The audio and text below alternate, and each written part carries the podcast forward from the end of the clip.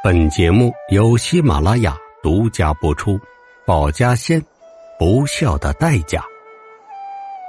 明月清风夜半时，扁舟相送故迟迟。头顶三尺有神明，不为人知为己知。解放前几年，东北某村里大财主何大力的老妈周小丽死了。生老病死再正常不过的事儿，可问题就出在这儿。说是保家仙突然显灵，怒骂子孙不孝后飞离而去。从此以后，何家将无保家仙，何家也走向了没落。这事儿要从周小丽说起。周小丽为人乐善好施，看见哪家穷人没饭吃。都会去帮助，看见路上有小动物，也会拿去喂食。而这周小丽并非财主，只是本心良善，天生好心肠。周小丽而立之年的时候死了丈夫，一生育有两个儿子、三个孙子，都出了的一表人才。尤其是大儿何大力，在村子里可真是富贵，首屈一指。二儿子也沾了大哥的光，家境富裕，人们都说周小丽施恩不得的福报。古话说“多子多孙多福寿”，但轮到周小丽这儿，却不是这回事儿。大儿子不给他钱花，二儿子以大哥唯命是从，上行下效。要说他们几个都机灵乖巧。不管是哪里来的陌生人，一番交谈，没有一个不夸赞的。果然好儿郎，唯有一些熟悉的人看不惯。但这是家事，外人无法插嘴。每逢外人夸赞他们，只是有一二相邻，嗤之以鼻，一笑而过。周小丽独居一院，破瓶瓦罐堆满了地，家里共有狐仙的保家仙。年深日久，便有一些山中动物居于其间。周小丽每逢佳节，一个人做些贡品敬天地、敬老伴儿，然后分出一半给保家仙，口里念叨着：“啊，住在我家，只要我有吃，就有你吃，保我儿世世代代富贵。”无病无灾。周小丽平时也要吃喝，但大儿子、二儿子都不管，没法子就出来捡破烂卖点钱维持开销。很多人看后愤愤不平。不料这事儿传到大儿子何大力的耳朵里，他自己觉着面子上挂不住，领着兄弟和周小丽先是大吵一架，然后。趁着第二天周小丽不在家的时候，把她院子里的破瓶瓦罐都给卖掉，还把住在院子里的一些动物宰了几只带回去下酒了。周小丽回来看到如此，是又急又气，可这又是自己的儿子和外人说不得，就此气出了病，渐渐的身体一天不如一天，才过了半年，周小丽病逝家中。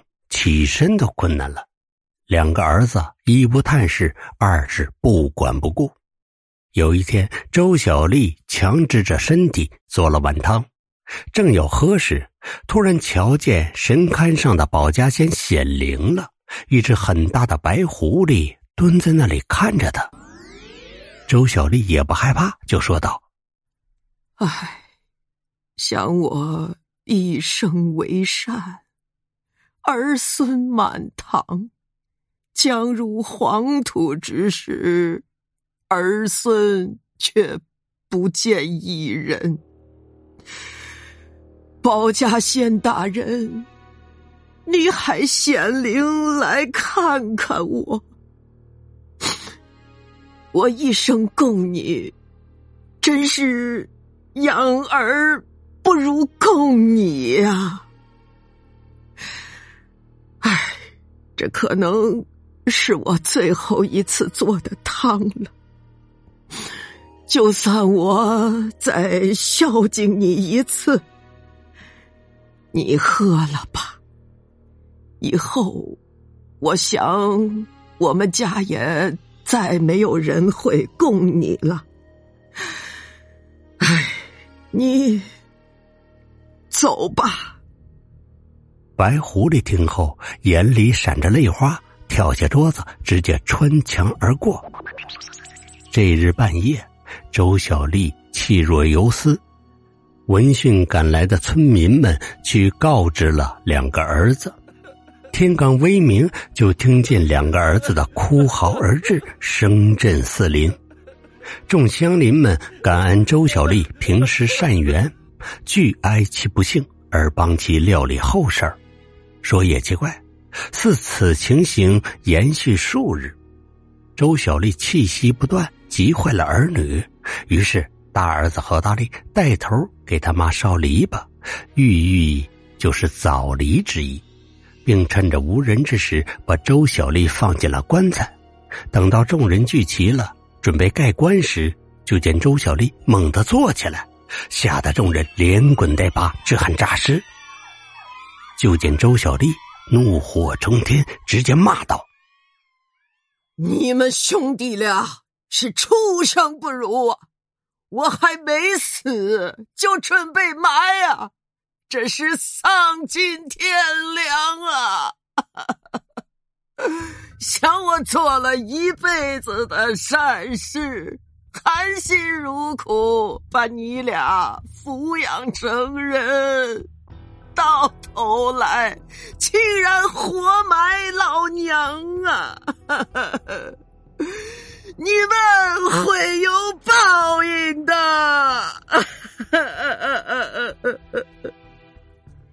何大力兄弟俩听了后，恨不得马上找个地缝钻进去，但这事儿又躲不过，只得跪在棺材前，不停的磕头，头都磕破了，还在那儿磕。就在这时，听到院落里有人大喊：“快看屋顶，那是什么东西？”众人急忙出来看。就见屋顶之上，蹲坐着一只白狐狸，两只前爪如作揖状，双目半闭半睁，嘴巴一张一合，口吐人言，说的话和周小丽一个字儿都不差。众人大惊，想到周小丽平时家里供家的保家仙，一下子想到：哎，这是保家仙显灵了吧？而屋里的周小丽又说了一句：“我已经保了你家三代，本来还想保你家至五代，可是你们丧心病狂，竟然做出这种人神共愤之事。从此以后，你兄弟俩会家境没落。”从此乞讨为生。说完这几句话，周小丽气绝而亡，倒下了。